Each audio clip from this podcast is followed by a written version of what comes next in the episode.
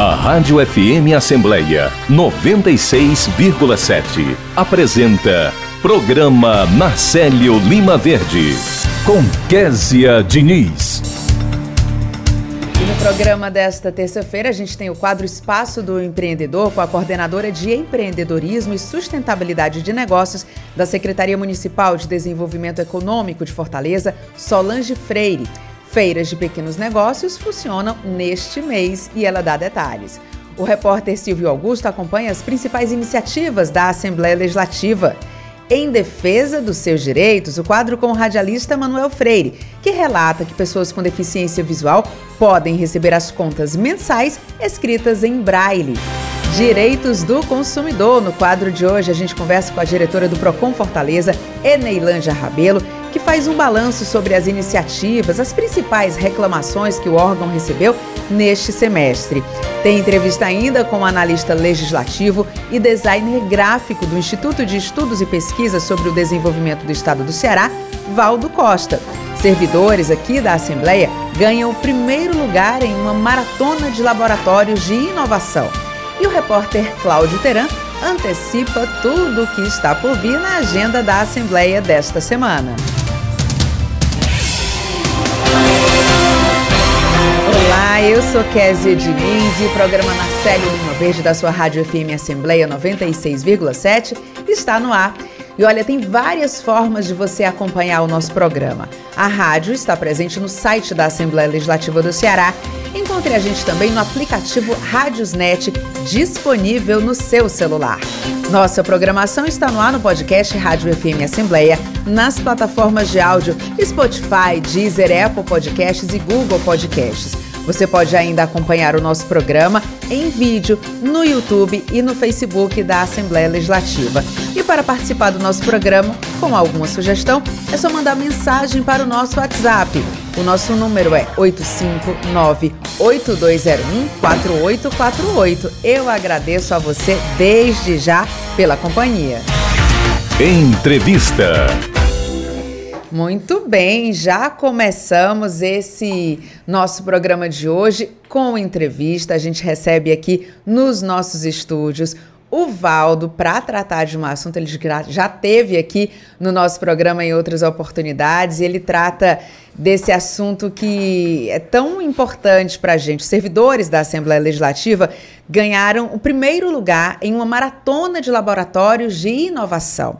E é sobre esse assunto que a gente conversa com ele, que é analista do Legislativo e designer gráfico do Instituto de Estudos e Pesquisas sobre o Desenvolvimento do Estado do Ceará, o Valdo Costa, que inclusive integrou essa equipe vencedora. Valdo, primeiro quero lhe dar aqui as boas-vindas, agradecer a sua participação. Seja muito bem-vindo e bom dia.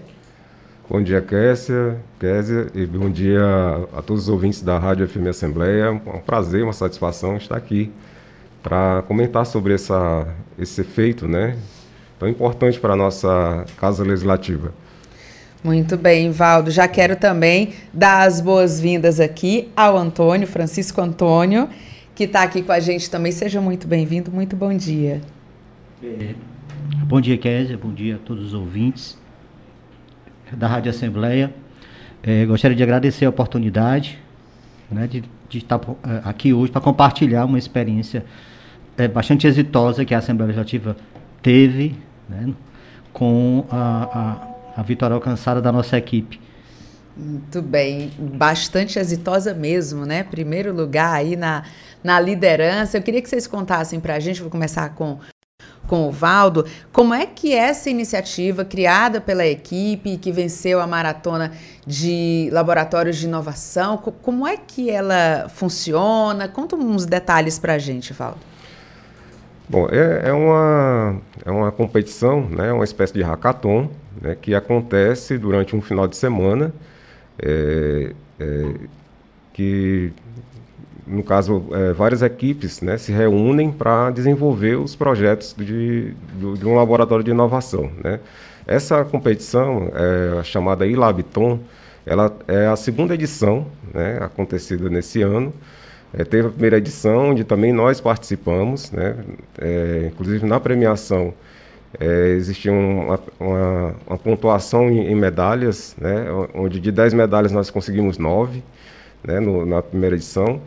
E essa segunda edição foi é, a, a, nossa participação foi no sentido de aprimorar esse projeto, inclusive que foi iniciado nessa primeira, na primeira edição do ano passado. Né? Então foi é, uma competição toda virtual, né? Foi é, as equipes se reuniram né, nas suas casas durante um final de semana. Aconteceu é, nos dias 24, 25, 26 de junho agora e o objetivo era isso, né? Desenvolver é, um projeto de um laboratório de inovação, é, no caso aqui para a Assembleia Legislativa. Agora, professor Francisco, é, o senhor é o líder do projeto de implantação do Laboratório de Inovação. Queria que o senhor contasse como é que foi essa experiência.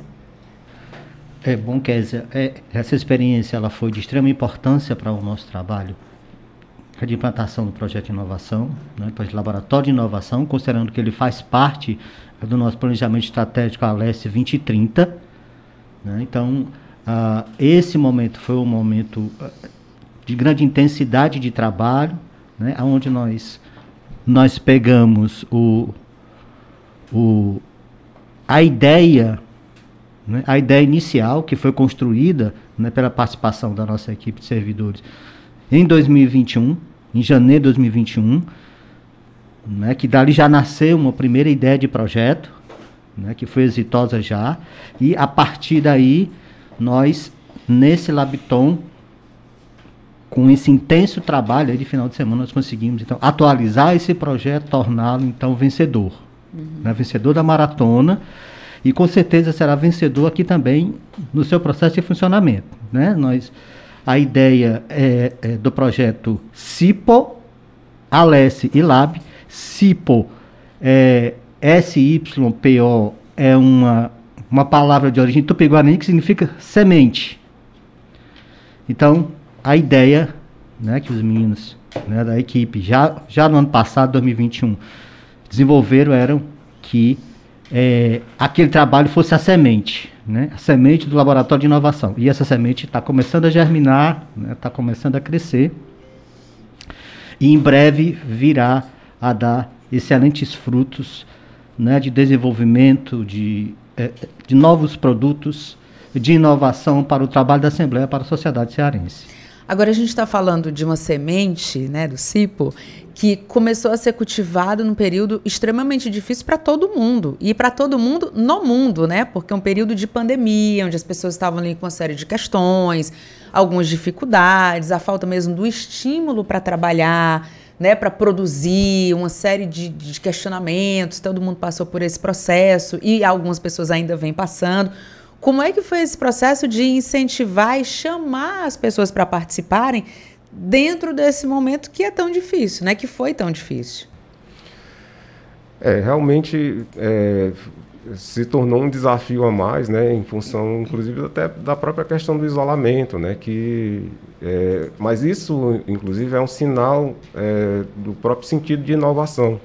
Então, quando a gente encontra essas, essas dificuldades, a gente procura, é, inclusive, tirar partido disso, né. Então, é, a própria organização do, do evento, né, que, que organizou isso de forma online, né, onde as pessoas puderam fazer, participar das suas casas, porque se fosse num, num, num, é, num, é, num formato tradicional de hackathon, as pessoas, a, a, gente ficaria confinado, digamos assim, né, em um determinado local uhum. durante um final de semana para desenvolver. Mas aí é, é, houve essa possibilidade de fazer isso de forma remota, né? É, é, é cada um nas suas casas faz, é, trabalhando e desenvolvendo de forma colaborativa né, o, os projetos, o, o, o, escopo, né, o detalhamento do projeto. Eu quero é. aproveitar aqui, porque assim, vocês estão representando né, uhum. né, os servidores, mas eu queria falar o nome da equipe, né? Para a gente citar aqui, eu tenho uma colinha, então Sim. aqui a equipe é formada pelos servidores Francisco Almeida, Delano Farias, Thaís Vasconcelos e Noemi Magalhães, da Unipasse Hernandes do Carmo e Valdo Costa do Inesp e Fátima do Nascimento da é Cote ou Coti? Coti, Coti né? Isso. Os servidores contaram com o apoio de Leonel Oliveira, da Controladoria, Cecília Correia, da COTI, Leila Pires, da Diretoria Legislativa e Abreu Dantas, da Unipasse. Então, toda a equipe aqui sendo representada por vocês. E eu tenho um, uma outra dúvida também, que é o seguinte: a gente está falando dessa competição, enfim, mas como é que, que funciona essa competição, né? Que foi criada pela Rede de Conexão e Inovação Pública lá do Rio de Janeiro. Como é que vocês são chamados a participar? Como é que, que, que funciona essa. O início de tudo, na verdade, né? Essa participação, essa, esse incentivo. Uhum. É, esse, o formato da, da, competição desse ano, inclusive, ela é, é foi um, um, pouco diferente do ano passado, porque ano passado foi somente de laboratórios de inovação. É, essa competição, ela, ela é, tem, ela foi dividida em cinco competições, digamos assim, né, e cinco categorias, né. Sim. Uma delas, obviamente, o laboratório de inovação, que foi a, que nós participamos, mas tinha também as, as categorias de integração, é, gestão de pessoas, né, gamificação. Né, então, e, e, o conjunto dessas categorias formava o, um evento maior chamado Conexton. Né? O nosso, que nós participamos, foi o Labiton, onde tiveram, salvo me engano, 16 participantes, 16 equipes. Né? E aí, é, é, cada categoria tinha a sua quantidade de, de participantes, de equipes, né, para desenvolver os seus projetos. E esse foi o formato dessa, da competição desse ano. Agora, a gente fala desse evento, que é uma maratona de inovação com foco no setor público, né? E aí, quem está de repente fora do setor público, não é servidor, pode ficar se perguntando, tá, mas o que é que eu tenho a ver com isso? E na verdade tem muito a ver, né? Porque a inovação, o desenvolvimento, todo o avanço que acontece no setor público, ele é revertido em benefício para a sociedade através de um serviço melhor desenvolvido, né? Que vai chegar lá de uma forma com uma qualidade muito maior, né?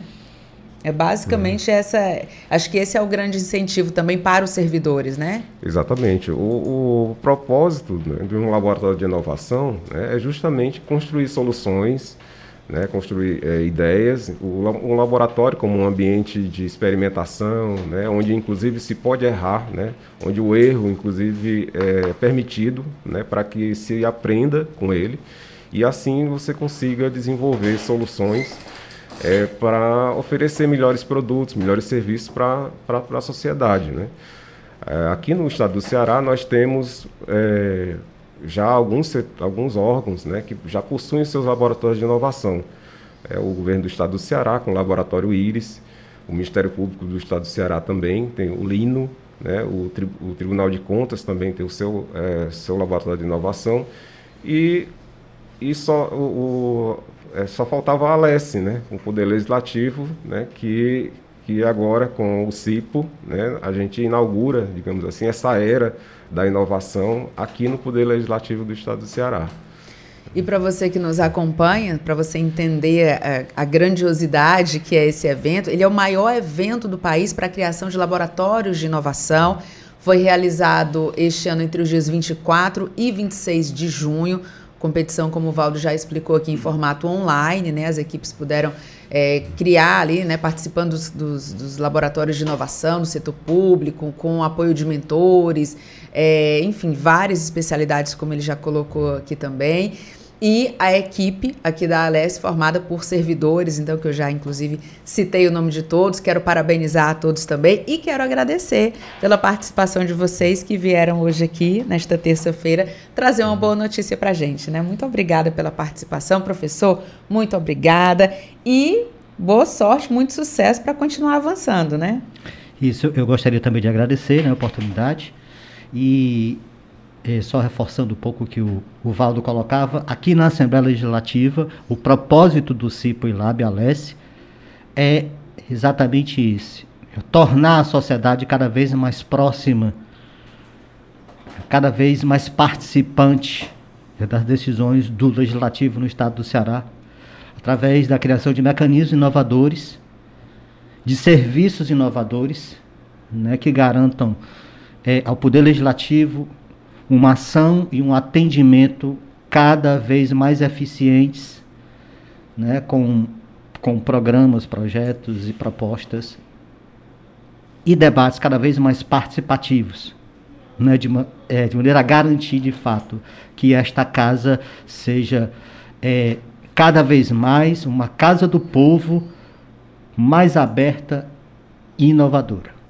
Tá ótimo, Valdo. Parabéns mais uma vez. Eu agradeço mais uma vez a oportunidade, né? E é, como o professor é, Francisco falou, né, a gente, é, o nosso propósito é justamente esse, né? Fazer com que o poder legislativo né, se torne cada vez mais próximo da, da sociedade, do cidadão, e que o, o é, com as propostas, as ideias e os projetos que irão surgir do, da iniciativa desse laboratório façam com que, inclusive, a sociedade seja mais, cada vez mais participativa e consciente do, do, dos seus direitos, seus, seus deveres e, e também participe cada vez mais das ações da, do próprio Poder Legislativo Estadual Cearense. Que são muitas, né, Valdo? Uhum. Porque a gente normalmente, quando fala da Assembleia, pensa em quem? Em deputados, em política, mas, Isso. na verdade é uma casa que tem universidade, que tem cursos, que tem mediação, que tem serviço para a comunidade, que tem saúde, tem que defesa do, defesa do consumidor. Tem o portal Transparência, que é Casa é do Cidadão também né? aqui, né?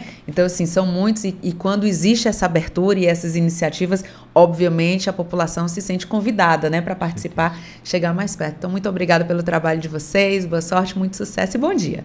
Obrigado, bom dia. Agora 8 horas e 22 minutos e a gente vai direto conversar com o repórter Silvio Augusto, que já está aqui na linha, traz novidades para a gente. Muito bom dia, Silvio. Bom dia, Kézia, bom dia a todos. A Legião da Boa Vontade inicia nesta quinta-feira, por Fortaleza, a entrega de alimentos não perecíveis, arrecadados na mobilização Diga Sim a milhares de famílias em situação de vulnerabilidade social e em risco alimentar por conta da pandemia. Para dar, para dar detalhes sobre essa campanha, Vamos conversar com a Dora Lavareda, ela é, é a gestora social da Legião da Boa Vontade. Bom dia, dona Dora. Bom dia, bom dia, Kézia, a todos os ouvintes, né? É, nós estamos aqui é, para divulgar a campanha de combate à fome da Legião da Boa Vontade, né? Campanha Diga Sim, uma grande mobilização aí de toda a sociedade para que nós possamos amparar, ajudar famílias em situação extrema de vulnerabilidade, pessoas que estão realmente sofrendo muito com a fome. Então, nós estamos aqui divulgando essa campanha, agora dia 14, nós iniciamos a entrega de cestas, né, para é, 600 famílias esse mês aqui, de, esse mês de julho.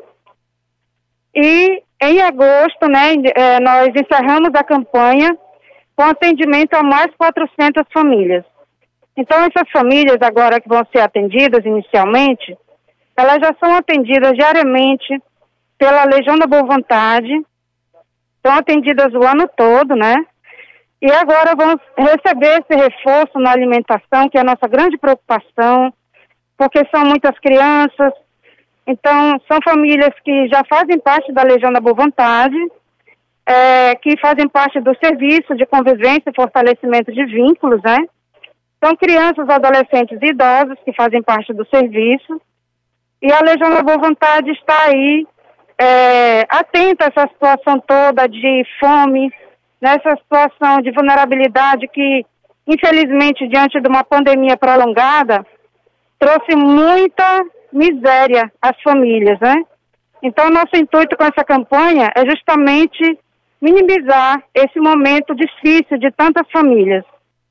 E aí as famílias vão ser atendidas agora no dia 14, esse mês nós encerramos no dia 21 a entrega também para as instituições parceiras, que são instituições que a Legião da Boa Vontade atende, né, contribui para que elas também possam levar seus atendidos esse apoio. E nós estamos aqui mobilizando, contando com o apoio da população, pedindo a colaboração de todos, né, porque a campanha não acabou. E quanto mais pessoas é, ajudarem mais famílias a gente vai conseguir atender. Dona Dora, qual é a meta de arrecadação? Nós temos uma meta de atender pelo menos mil famílias nessa campanha agora. Então, nós estamos realmente pedindo a todos né, que contribuam para que a gente possa atingir essa meta. A gente sabe que está difícil para todo mundo, mas com a solidariedade de todos, a gente sabe que é possível sim E a nossa meta, realmente, nosso objetivo é atingir o maior número de pessoas possíveis. Quem quiser participar dessa campanha para fazer as doações? Quem quiser participar dessa campanha pode ir pessoalmente ao nosso Centro Comunitário de Assistência Social, que nós temos aqui em Fortaleza, que fica na rua Zeruzaru, 275, na Vila Manuel Sátiro. Nós também estamos entrando em contato com a população, mobilizando, sensibilizando, né? Então nós pedimos à população que diga sim à LBV, que ajude. Também nós temos, é, é, a população pode ajudar por meio do pix.lbv.org.br e pelo site lbv.org.br. Muito obrigado. Conversamos com Dora Lavareda, ela é gestora social da Legião da Boa Vontade, sobre que a Legião da Boa Vontade inicia quinta-feira, aqui em Fortaleza, a entrega de alimentos não perecíveis arrecadados na mobilização Diga Sim. Lembrando que essa campanha vai atender a milhares de famílias em situação de vulnerabilidade social e em risco alimentar por conta da pandemia. Rádio FM Assembleia com você no centro das discussões. Obrigada pela sua participação, Silvio. Agora 8 horas e 26 minutos. Aliança pela Igualdade Brasil. Desigualdade social. Será que só aquele que sofre com ela é que sabe o que ela significa? A desigualdade social é a distância que existe entre pobres e ricos, proprietários e sem teto e sem terras, intelectuais e analfabetos, negros e brancos, homens e mulheres. A desigualdade social do Brasil, um país de mais de 190 milhões de habitantes, está marcada por percentuais alarmantes entre os que possuem riquezas e aqueles que são totalmente desprovidos dela. A desigualdade também é uma questão de gênero. Aliança pela Igualdade Brasil. Apoio Rádio FM Assembleia 96,7. Espaço do Empreendedor. Feiras de pequenos negócios funcionam até este sábado aqui em Fortaleza. E sobre esse assunto a gente conversa com a coordenadora de empreendedorismo e sustentabilidade de negócios da Secretaria Municipal de Desenvolvimento Econômico de Fortaleza. Estou falando da Solange Freire, que já está na linha com a gente. Solange, muito bom dia, seja muito bem-vinda ao nosso programa. Bom dia, bom dia. É um prazer enorme estar falando com vocês. Prazer é todo nosso, Solange. Conta pra gente como é que é o funcionamento dessas feiras de pequenos negócios. A Feira de Pequenos Negócios da SDE, ela tem por objetivo promover, né, fomentar o empreendedorismo por meio da disponibilização de trabalho e renda para os artesãos de Fortaleza. Então, a SDE já tem esse programa desde 2014, é um programa que dá condições de comercialização, de divulgação, né, de encontro com o cliente aos artesãos de Fortaleza. Nós estamos todos os 15 primeiros dias de cada mês em todos os terminais de ônibus de Fortaleza, como também no VaptVupt Antônio Bezerra e o VaptVupt Messejana, onde a gente disponibiliza espaços públicos para que esses artesãos eles possam expor, comercializar e gerar renda para suas famílias. Agora, os empreendedores, como é que eles podem fazer para participar da feira?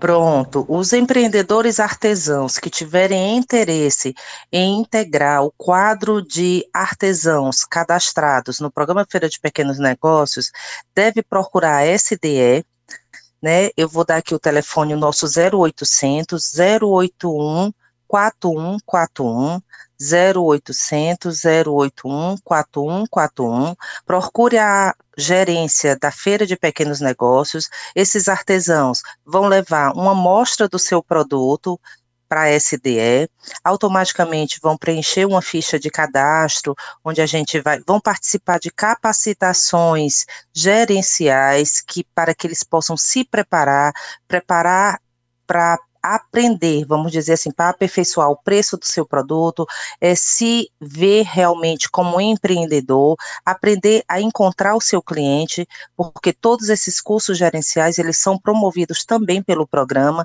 e a partir daí eles vão integrar o quadro de artesãos cadastrado no programa Feira de Pequenos Negócios e participar dos rodízios, porque como nós temos uma demanda grande, né, de artesãos que já integram, a gente faz em sistema de rodízio, para que a gente possa dar oportunidade a todos que estão no cadastro de participar do programa Feira de Pequenos Negócios.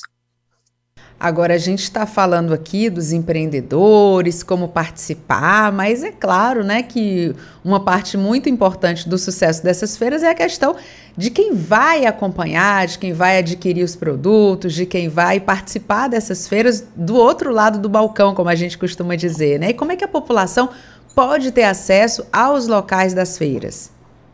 Pronto, eh, nós estamos é, semana, a, a, cada 15 dias de todos os meses, né, nas duas primeiras semanas, vamos considerar assim, as duas primeiras semanas de cada mês, de segunda a sábado, nós estamos com nossos artesãos expondo seus produtos é, nos locais públicos, que são justamente os terminais de ônibus, é, no horário de 8 às 18 horas, e também no VaptVupt Antônio Bezerra e Messejana no horário de 9 às 17 horas. Então, você cidadão de Fortaleza, que é passante ali no, no terminal de ônibus, não perca a oportunidade ou vai resolver algum serviço no VaptVupt, não perca a oportunidade de estar conhecendo e prestigiando né, os produtos oriundos dos nossos artesãos de Fortaleza, porque são feitos com muito profissionalismo e com muito amor.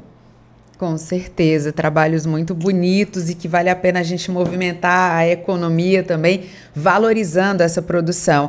É, então você Sem sombra de dúvida. Vou repetir aqui, Solange, o número é muito fácil, mas eu vou repetir para o empreendedor que de repente quer participar e não teve a chance de, de anotar, o 0800 081 4141. É, você explicou o caminho, é fácil. Tem algum pré-requisito? Assim, tem alguma é, ele já tem que, sei lá, de repente ter alguma experiência já comprovada? Tem, tem alguma coisa mais específica que ele precisa se deter não, quando ele vai fazer não a tem necessidade, né? Basta ele ser artesão, né? Dele ter um, um trabalho manual, ele leva essa mostra desse produto para a SDE, porque o nosso objetivo é justamente esse, é fomentar o empreendedorismo por meio da geração de trabalho e renda, disponibilizando, porque muitas vezes, às vezes eu sou, eu, eu tenho um dom, eu tenho uma, uma habilidade, eu produzo algum produto artesanal, mas eu não tenho onde comercializar, eu não tenho como mostrar esse meu produto para o cidadão de Fortaleza e é nessa, nessa é, é, diretriz que a gente disponibiliza esses espaços públicos para que esses artesãos tenham sim possibilidade de estar divulgando, de estar comercializando o seu produto. Muito bem. Se você acha que não tem espaço, agora está aí, ó. Solange Freire contando aqui em detalhes como é que você faz para expor seus produtos, para participar. Uma grande, inicia grande iniciativa aí que ajuda a movimentar a nossa economia também. Solange, muito obrigada, viu, pela sua participação e por compartilhar com a gente essa boa notícia. Bom dia. Obrigada e bom dia. Agora 8 horas e 33 minutos. Os serviços públicos no Brasil mudaram. Você que paga as contas precisa conhecer seus direitos. Ter os serviços de luz, água e telefone sem interrupção e com tarifas módicas. Ser indenizado quando o serviço for mal prestado. Parcelar suas dívidas quando não puder pagar. Receber uma conta bem explicada. Para garantir os seus direitos, conte com o IDEC. Consumidor bem informado nunca é lesado. Apoio Rádio FM Assembleia 96,7. Entrevista. O Ceará conta com 14 centros gratuitos para testagem de Covid. E é sobre esse assunto que a gente conversa com a assessora técnica da Secretaria de Vigilância em Saúde, Daniele Queiroz. Daniele, muito bom dia, seja muito bem-vinda ao nosso programa. Olá, bom dia, satisfação, Kézia, estar aqui, bom dia a todos. Satisfação é nossa, Daniele. Conta pra gente é, qual é o balanço de atendimentos nos centros de testagem gratuitos aqui no Ceará? As pessoas continuam procurando esses centros? Como é que está a movimentação? Bem, é, do início né, da implantação dos centros de testagem, a gente está falando principalmente dos centros em parceria com o FIEC e com o SESI, então são três centros, não é? Parangaba, um aqui em Fortaleza, Parangaba, um em Maracanaú e um em Juazeiro do Norte. Então, nesses três centros foram agendados 1.688 testes e destes foram realizados 1.209. Né? A gente tem, tem uma, uma boa procura, mas também tem uma boa proporção de faltosos, né? cerca de 28% de faltosos. Uhum. Para ter acesso, as pessoas precisam fazer o agendamento, Daniele? Precisa, é, é um agendamento é, totalmente digital, é, na plataforma da Secretaria de Saúde, chamada Saúde Digital. Né? Então, é preciso que o usuário faça um, um pré-cadastro. Esse cadastro, ele é confirmado pelo e-mail informado pela, pela, pelo usuário, e aí, após isso, ele consegue fazer o agendamento considerando o melhor horário ou melhor dia para, para que ele possa realizar o exame, e também considerando a data do início dos sintomas, né, de, é, de, cada, de cada pessoa, tá? Uhum. O endereço é digital.saude.ce.gov.br. E, assim, essa estratégia de, de agendamento, ele garante que não haja aglomeração nos locais de testagem, reduzindo, assim, é, a possibilidade de transmissão no local importante, Daniel, eu acho que é, é, muito óbvio, mas eu acho que é importante a gente destacar também que, claro, né, quem está é, com uma suspeita e vai, né, até, até o ponto de, de querer fazer o teste, ou teve contato com alguém, por isso quer fazer o teste, mesmo que não tenha sintoma, importante de máscara, né? Tomar todos os cuidados, porque vai que a pessoa está contaminada ali, às vezes sem nem saber, está fazendo o teste para ter certeza ou não. Importante estar tá ali protegida e protegendo as outras pessoas, né? Isso, isso mesmo, principalmente porque agora a gente vê um pouco de mudança, não é? Na... Daniele, você está me ouvindo? Ah. A gente está com oscilação aqui na, na chamada com a Daniele, a gente está aqui reconectando a nossa ligação com ela, Daniele, que é assessora técnica da Secretaria de Vigilância em Saúde. Daniele Queiroz está falando para a gente sobre os centros gratuitos para a testagem da Covid-19. Daniele, você está me ouvindo?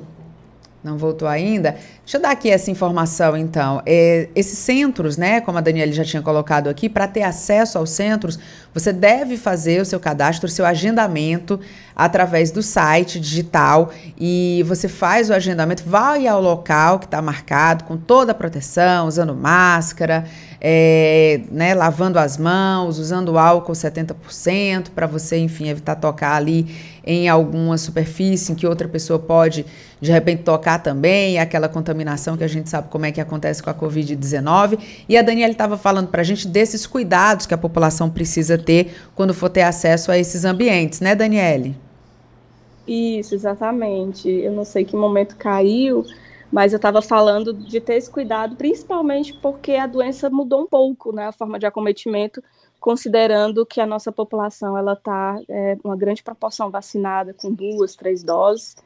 Isso tem mudado um pouco o perfil de acometimento, né? Ela tem tem sido em sua maioria casos mais leves, com sintomas do trato respiratório superior, ou seja, é, espirro, coriza, né, um pouco diferente, sintomas de sinusite, né, que é dor nos seios nasais, dor de cabeça, que é um pouco diferente é, do acometimento, né, do adoecimento pela Covid em períodos anteriores, né, que tinha mais sintomas de, de cansaço, de tosse, iniciava com tosse, com muita febre, né, então mesmo sendo uma forma diferente de adoecimento, ainda existe a possibilidade de transmissão e ter esses cuidados nos locais é fundamental para que a doença não seja transmitida para as outras pessoas. Eu mesma, Daniela, quando eu tive Covid, a minha saturação estava 100%. É, e eu não tive febre, eu tive sintomas realmente é mais uma, uma dor na garganta que me chamou a atenção, mas eu jamais imaginei que fosse Covid, né? E aí, quando eu fiz o teste, realmente eu constatei que era, e muita gente tem relatado isso, né? Que é, não tem exatamente os sintomas que eram característicos no começo, na primeira, na segunda onda, aquele cansaço, né? Como você falou. E agora, infelizmente, estão testando, e é, é importante quem teve contato com alguém que testou também fazer o teste, né? Justamente, porque pode ter a forma totalmente assintomática da Covid. Então a pessoa não sabe que está doente, mas tem ainda um potencial de transmitir. Então a testagem ela vem como uma estratégia fundamental nesse momento que a gente está vivendo, não é? De, de uma, uma, alta transmissão. O vírus tem mudado, não é? A gente tem acompanhado essas novas variantes. Então ele vai tentar se adaptar da melhor forma. Qual é a melhor forma? É ser mais transmissível e causar menos, um número menor, menos formas graves, né? Porque aí garante a transmissão continuada. Então ele vem sofrendo essas mutações. Nesse período a gente precisa identificar, porque essa testagem ela é fundamental para o que a gente chama de romper cadeias de transmissão, ou seja, a pessoa teve contato com algum caso confirmado, não tem sintomas, aparentemente não está doente, não sabe que está com, é, com, a gente chama de viremia, né, o período que tem que o organismo ele tem o vírus e pode e pode transmitir para outras pessoas, período de transmissibilidade, e o teste dá essa possibilidade da pessoa saber que está com vírus, que está no, tem que se tem que se manter, né, pelo menos isolada naquele período de maior transmissibilidade, utilizando máscara e com, a, com, todas as outras medidas que a gente conhece, né, de, de cuidados. Uhum. Daniele, é, o, Comitê Estadual de Enfrentamento à Pandemia do Coronavírus tem se manifestado falando do agravamento, do que não tem havido, na verdade, o agravamento dos casos, né? É, existe a redução de internações, o, o número de mortes, mês de junho, por exemplo, não teve registro de morte. Mas, no entanto, o número de casos registrados, né, mesmo que com, com pouca gravidade, o número de casos registrados ele aumentou e muito nesse último mês. A gente vai acompanhando. Não sei se você tem como dar aqui para gente é, números ou percentuais, até porque isso varia dia após dia, né? Mas nos centros vocês também têm percebido esse número maior de testes positivos? Sim, é, é, essa medida que você está trazendo, né, o número de testes ou a proporção de testes positivos, a gente conhece como positividade. Então, é uma medida que ela é, ela é impactada, né, influenciada pelo número de pessoas que se testam.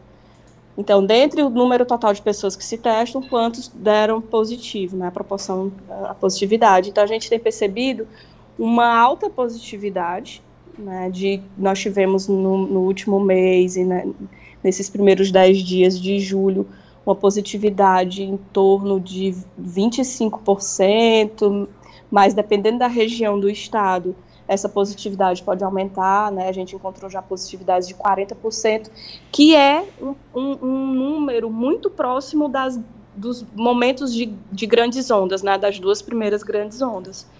A diferença é que Hoje a gente não consegue, mesmo tendo o número aumentado de casos, como você relatou, a gente não consegue é, captar todos os casos no sistema de vigilância, porque é, diferente das ondas anteriores, que as pessoas procuravam serviços de saúde, né, necessitavam, mesmo que de forma ambulatorial ou, ou numa, numa, unidade de pronto atendimento ou na unidade básica de saúde, ela precisava de algum cuidado de saúde, Nessa, te, nessa terceira onda, ops, nessa, nesse momento agora, né, que a gente está denominando de quarta onda, é um momento um, de casos mais, mais leves de pessoas que nem chegam a procurar o serviço de saúde.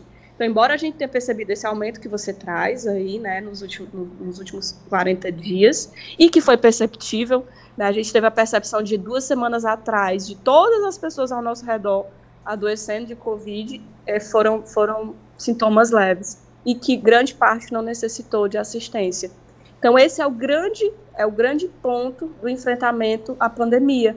Era chegar em um momento em que as pessoas é, que, que, as pessoas estivessem protegidas contra a forma grave e morte, que esse é o objetivo da vacinação, e que a gente conseguisse ter esse, de certa forma, esse controle do adoecimento que não impactasse nos serviços de saúde, né? A principal preocupação sempre foi ter um serviço de saúde que se, se exauriu e que não daria conta das de atender todos os pacientes que necessitavam ou de uma, um, um, um, aporte, não é, de, um, de uma internação ou de um aporte de UTI. A gente viu cenas dramáticas durante a pandemia, né? Então a gente não vive esse momento agora, tá? Mas é. com relação à positividade é isso. A gente está vendo positividade de 40%, mesmo que o volume de, de testagem não seja o mesmo em, dos períodos anteriores, né, da pandemia. É, Para a gente finalizar aqui, Daniela, já quero agradecer muito a sua participação, mas eu queria que você, por favor, repetisse o endereço para que as pessoas façam o agendamento. O endereço é saúde, desculpa, digital.saúde.ce.gov.br.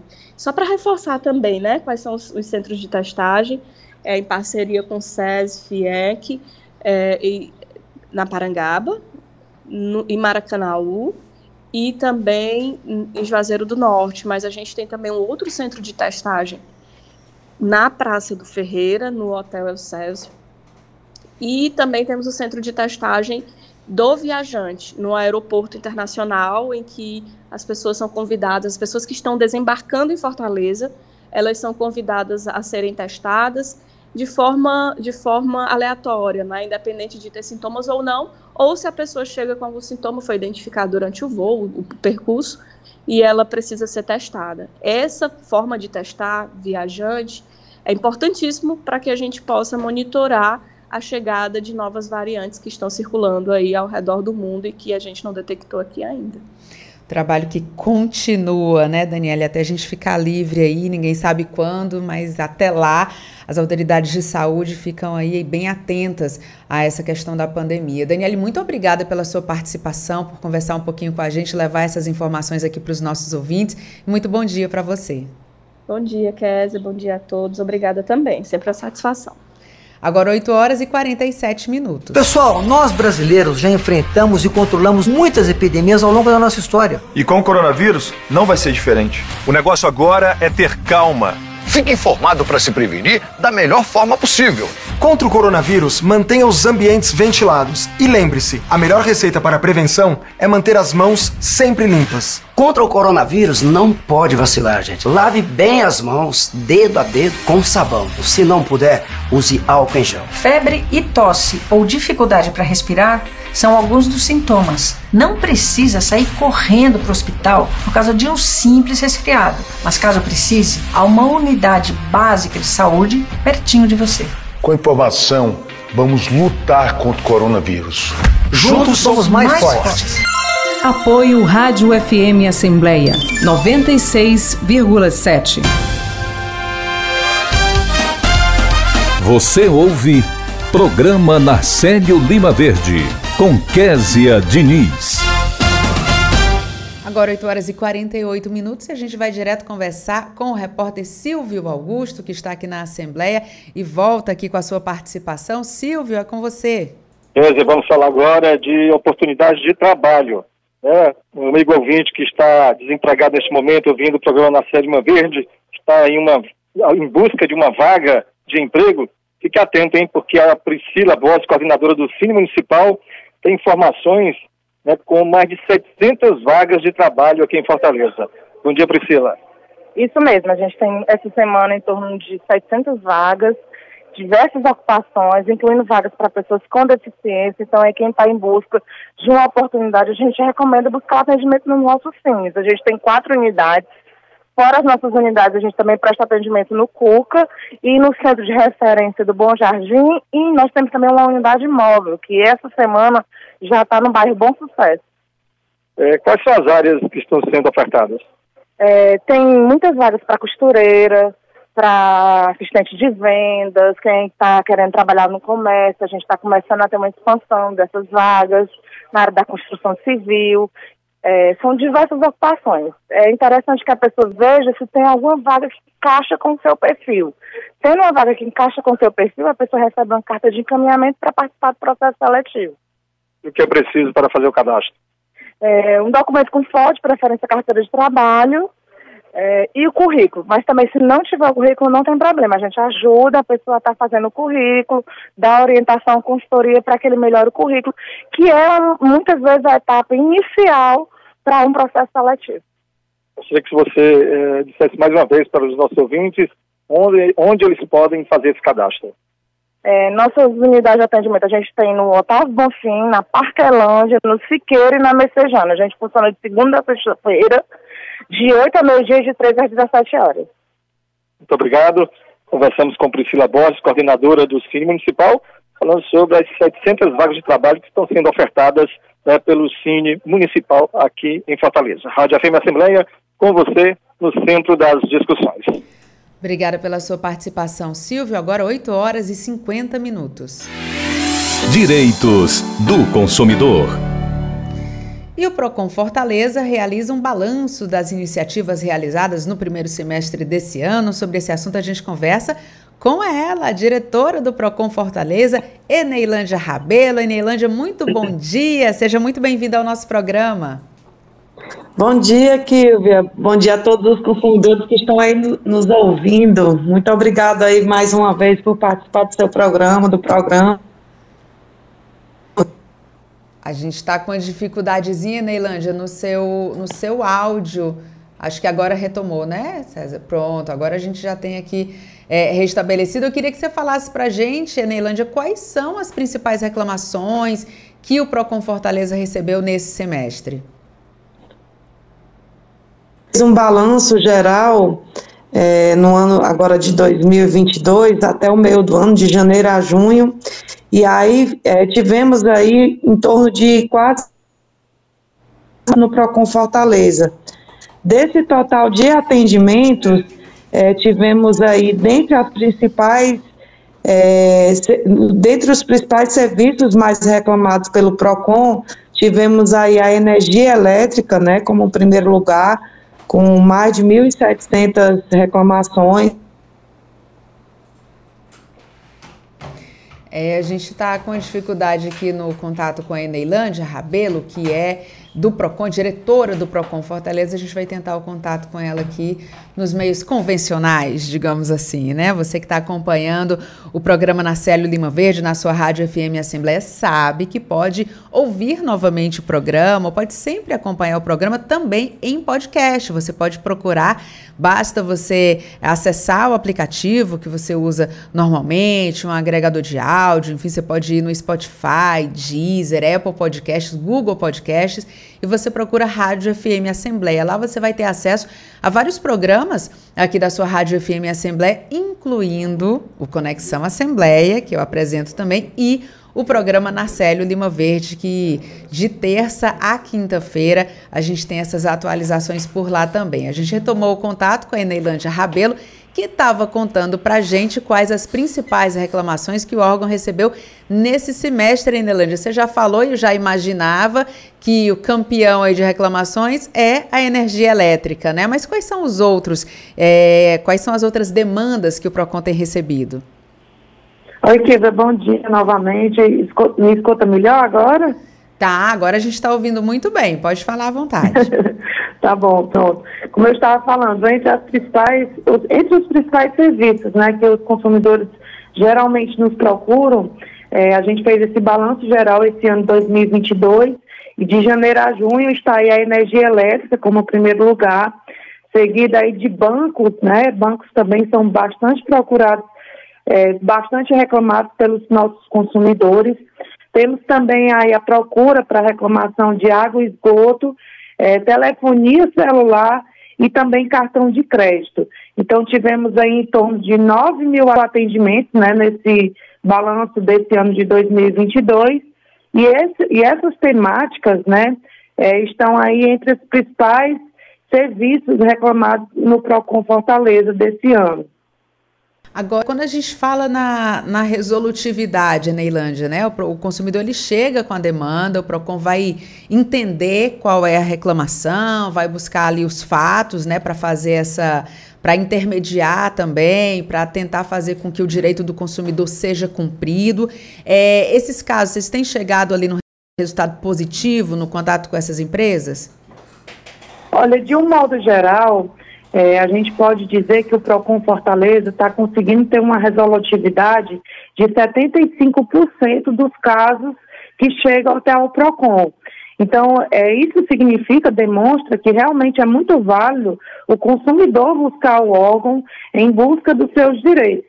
Então, do total que a gente está conseguindo aí resolver os problemas dos consumidores, a gente tem um balanço total de 75% dessa resolutividade. E aqueles casos que não são resolvidos, Kilver, a gente abre um processo administrativo e a empresa ela pode ser penalizada caso seja constatada e verificado alguma infração aí é, à legislação no Código de Defesa do Consumidor. Então, é válido, sim, o consumidor buscar o seu direito no órgão. Então, vamos deixar a dica aqui para o consumidor que de repente está ouvindo aqui o nosso programa, tá com algum problema, quer buscar o seu direito, como é que ele faz para entrar em contato com o Procon Fortaleza? A gente tem os dois modos, né, as duas modalidades de atendimento, tanto o atendimento presencial como o atendimento virtual. Ambos, o consumidor, que ele tem que buscar o, o portal da Prefeitura de Fortaleza no site fortaleza.ce.gov.br na aba Defesa do Consumidor. E lá o consumidor ele tanto pode estar fazendo sua reclamação de forma virtual, como agendando aí por, para os núcleos do PROCON. O PROCON Fortaleza a gente tem tanto no centro da cidade, que é a sede, temos também atendimentos nas regionais 4, 5 e 6. Além disso, nos VaptVupt do Antônio Bezerra e do, de Metejana e também na Câmara Municipal, que é a Casa do Povo. Para esses locais, só reforçando que o consumidor ele também deverá acessar o portal da Prefeitura de Fortaleza e agendar o seu atendimento. Além disso, também temos aí qualquer dúvida que o consumidor queira tirar temos o, a central de atendimento através do telefone 151. Tá ótimo, Neilândia. Muito obrigada pela sua participação. Bom trabalho, que eu sei que o que não falta é trabalho aí pelo Procon, né? Então, bom trabalho, sucesso para você. Muito bom dia.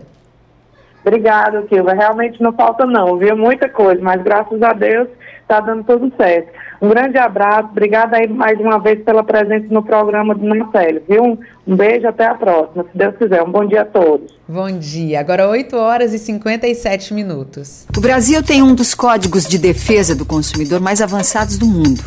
Mas para que seus direitos sejam respeitados, é preciso ter atitude. Se seu nome entrou indevidamente ou sem seu conhecimento no SPC, no Serasa ou cadastro similar, você tem direito à indenização por danos morais e materiais. Exija esta reparação e, caso não haja acordo, recorra à justiça. Tenha atitude. Saiba mais sobre seus direitos no site do IDEC, www.idec.org.br. Apoio Rádio FM Assembleia 96,7. Em defesa dos seus direitos quadro de hoje, o radialista Emanuel Freire relata que pessoas com deficiência visual podem receber as contas mensais escritas em braille. Emanuel, primeiro quero agradecer a sua participação, seja muito bem-vindo ao nosso programa. Muito bom dia para você. Bom dia, Késia, bom dia, ouvintes que acompanham a programação da Rádio FM Assembleia. Eu que sou feliz e já agradeço antecipadamente é, esse contato que a gente tem para poder fazer com que as pessoas com deficiência e o público em geral venham a conhecer os seus direitos.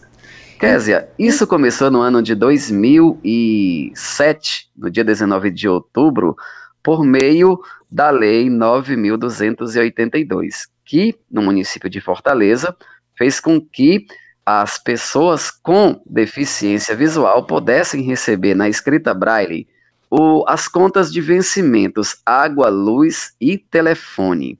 Isso tem, de, de uma certa forma, trazido uma independência muito boa para nós que não enxergamos. Porque imagina você, fica super chato, é, chega um vencimento da conta de água, da conta de luz, da conta do teu telefone na tua casa, e daí então tu, tu tem que pedir para uma pessoa para olhar qual valor ali está expresso, porque isso até 2007 não tinha como você é, saber, e aí você sempre ficava a mercê de um olho humano, né, Késia?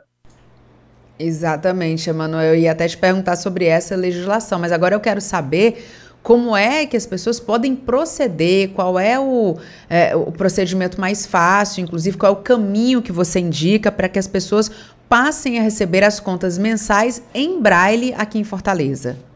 Pronto, quando, quando a, caso a pessoa cega é, tenha essa necessidade, ela precisa informar para a CAGES, precisa informar também para a CAGES, para a Enel e para as operadoras de telefone, né, que é deficiente visual e que quer também suas contas discriminadas na escrita braille. E essas contas irão aparecer para você. Agora, Késia, o bom disso tudo é que hoje essa necessidade praticamente ela é quase que inexistente. Tudo porque eu, os órgãos, tanto a CAGES quanto a, a Enel e também a, a CAGES, a Enel e, e, e, as, e os provedores no, no geral, seja operadoras de cartão, agora eles já podem mandar tudo em PDF. Ele manda em PDF, vem para o teu telefone e você já lê tua fatura completinha e aí no final do mês basta fazer o pagamento e vida que segue. Mas para isso se faz necessário você dar essa informação para o teu banco, é, para a tua operadora de cartão de crédito, internet e etc.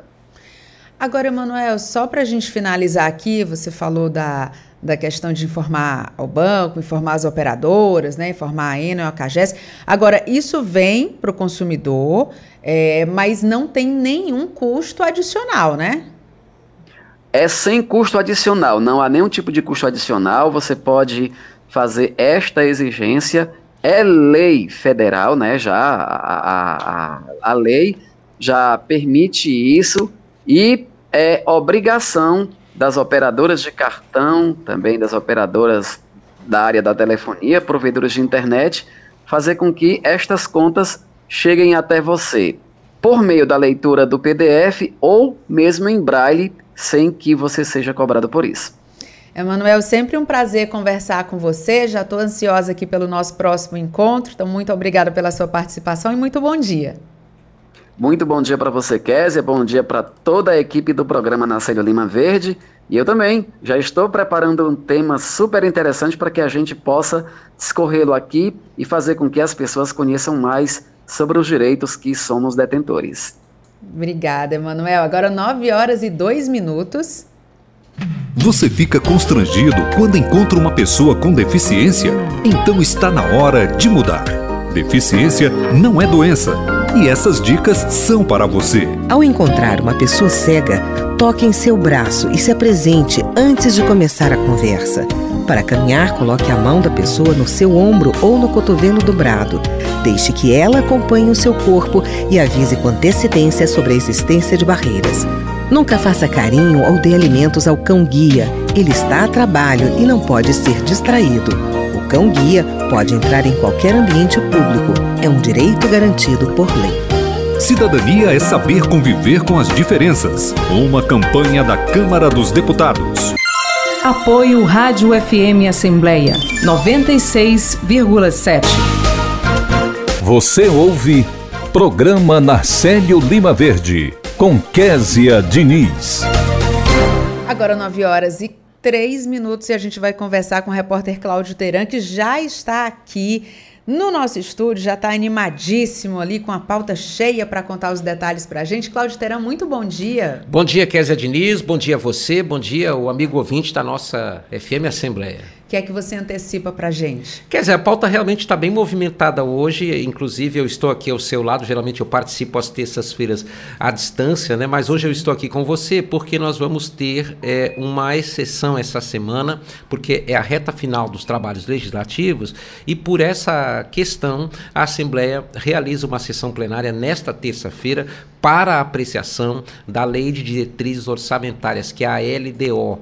Por que, que isso é feito? Porque a LDO, que prepara o orçamento do Estado para o próximo exercício, para o próximo governador, para o próximo ano, ela já tem que começar a tramitar na Assembleia e ela tem que ter uma primeira aprovação no meio do ano. Né? E essa, esse trabalho vem sendo feito há muito tempo. Nós temos uma comissão de orçamento na casa que é presidida pelo deputado Sérgio Aguiar, justamente com esse objetivo, porque de quatro em quatro meses a lei exige, exige que o governo apresente balanços quadrimestrais da estrutura financeira do Estado, de tudo que está sendo feito. E nesse período, nesse processo, a Secretaria da Fazenda vai preparando é, é, as ideias, as propostas, as primeiras intenções ligadas à lei de diretrizes orçamentárias vêm para a Assembleia, os, deputados apreciam, os deputados emendam, ou seja, apresentam sugestões. Então, esse é um processo legislativo que tem que ser feito e é feito e a Assembleia Legislativa segue de acordo com a legislação.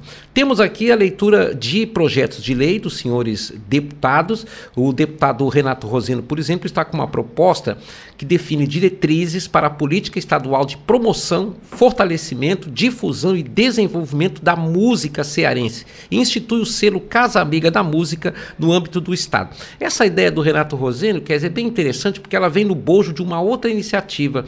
Ele está fazendo uma proposta de que na contratação de artistas com recursos públicos que haja uma reserva de 50% para artistas do Ceará, artistas inscritos na, na, na, na, Secretaria da Cultura do Estado com atuação e militância na música cearense o tempo todo, ou seja, com pelo menos dois anos de atuação nesse mercado. Por que, que ele faz isso? Ele está baseado em leis que já existem em outros estados que têm por objetivo, já que o recurso é público, vamos privilegiar a prata da casa, né? Ou seja, muitas vezes é feito um grande evento hum, por prefeituras ou pelo próprio governo do estado e às vezes os artistas majoritariamente são de fora.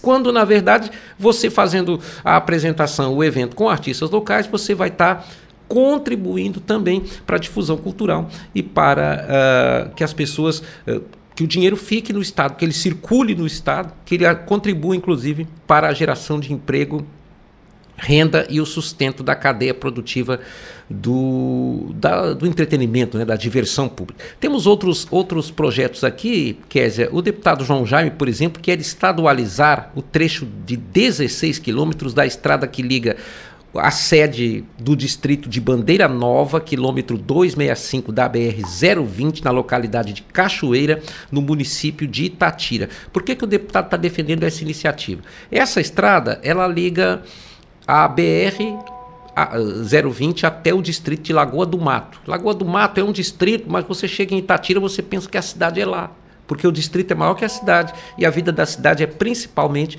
nesse distrito. Como essa estrada tem um fluxo muito grande e uma movimentação muito grande, o deputado entende que essa estrada, pelas ligações e ramificações que ela tem, que seria justo que ela fosse estadualizada. Sendo estadualizada, ela vai ter uma manutenção muito mais constante e muito mais é, é, precisa, na opinião aqui do deputado João Jaime, que apresenta esse projeto. Temos também projetos de indicação, vários deles aqui, Késia Diniz.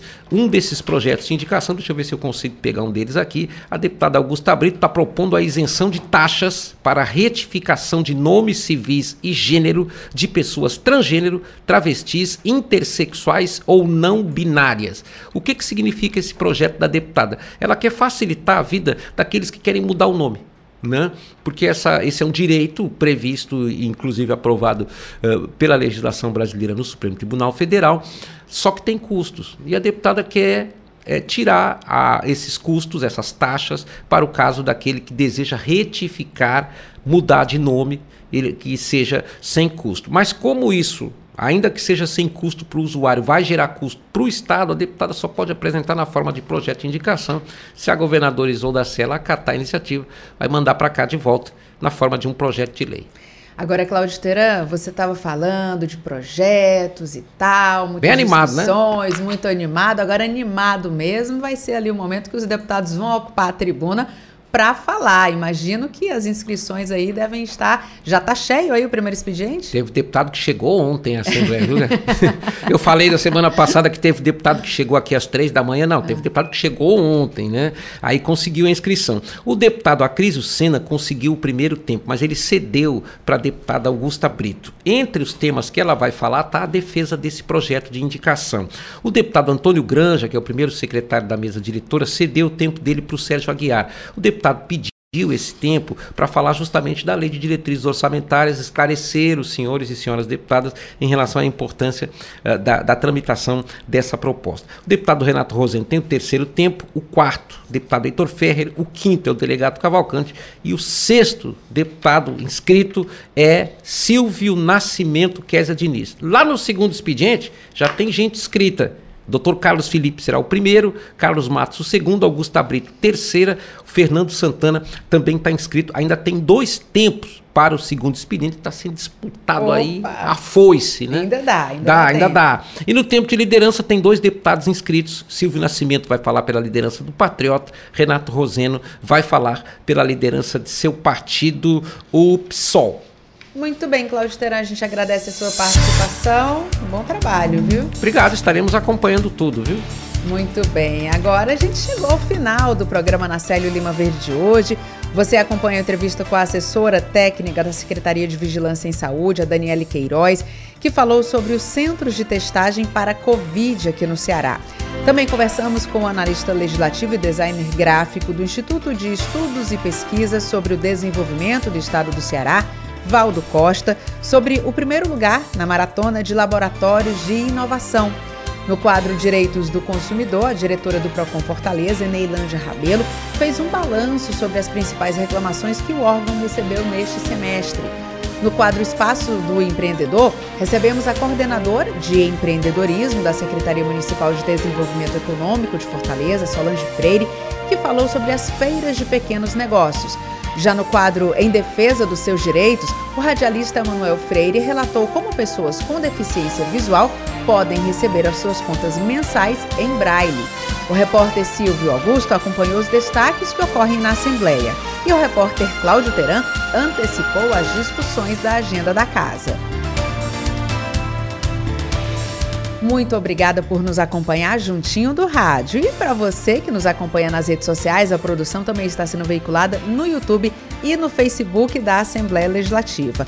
E olha, nós também estamos em podcast. Você pode nos encontrar nas principais plataformas de áudio, como o Spotify, Deezer, Apple Podcasts e Google Podcasts. Basta procurar Rádio FM Assembleia e se inscrever. Além de mim, Kézia Diniz, a equipe do programa Narcélio Lima Verde reúne na coordenação Tarciana Campos, na produção, Laiana Vasconcelos. Repórteres, Silvio Augusto e Cláudio Teran. Direção de vídeo, Rodrigo Lima. Operação multimídia, César Moreira. A coordenação de programação é de Ronaldo César. Rafael Luiz Azevedo é o gerente geral da Rádio FM Assembleia. E para participar do nosso programa enviando algum comentário ou sugestão, anote o número do nosso WhatsApp: 859-8201-4848. Obrigada a você que nos escuta pela audiência. O programa Narcélio Lima Verde volta amanhã. Até lá. Tchau.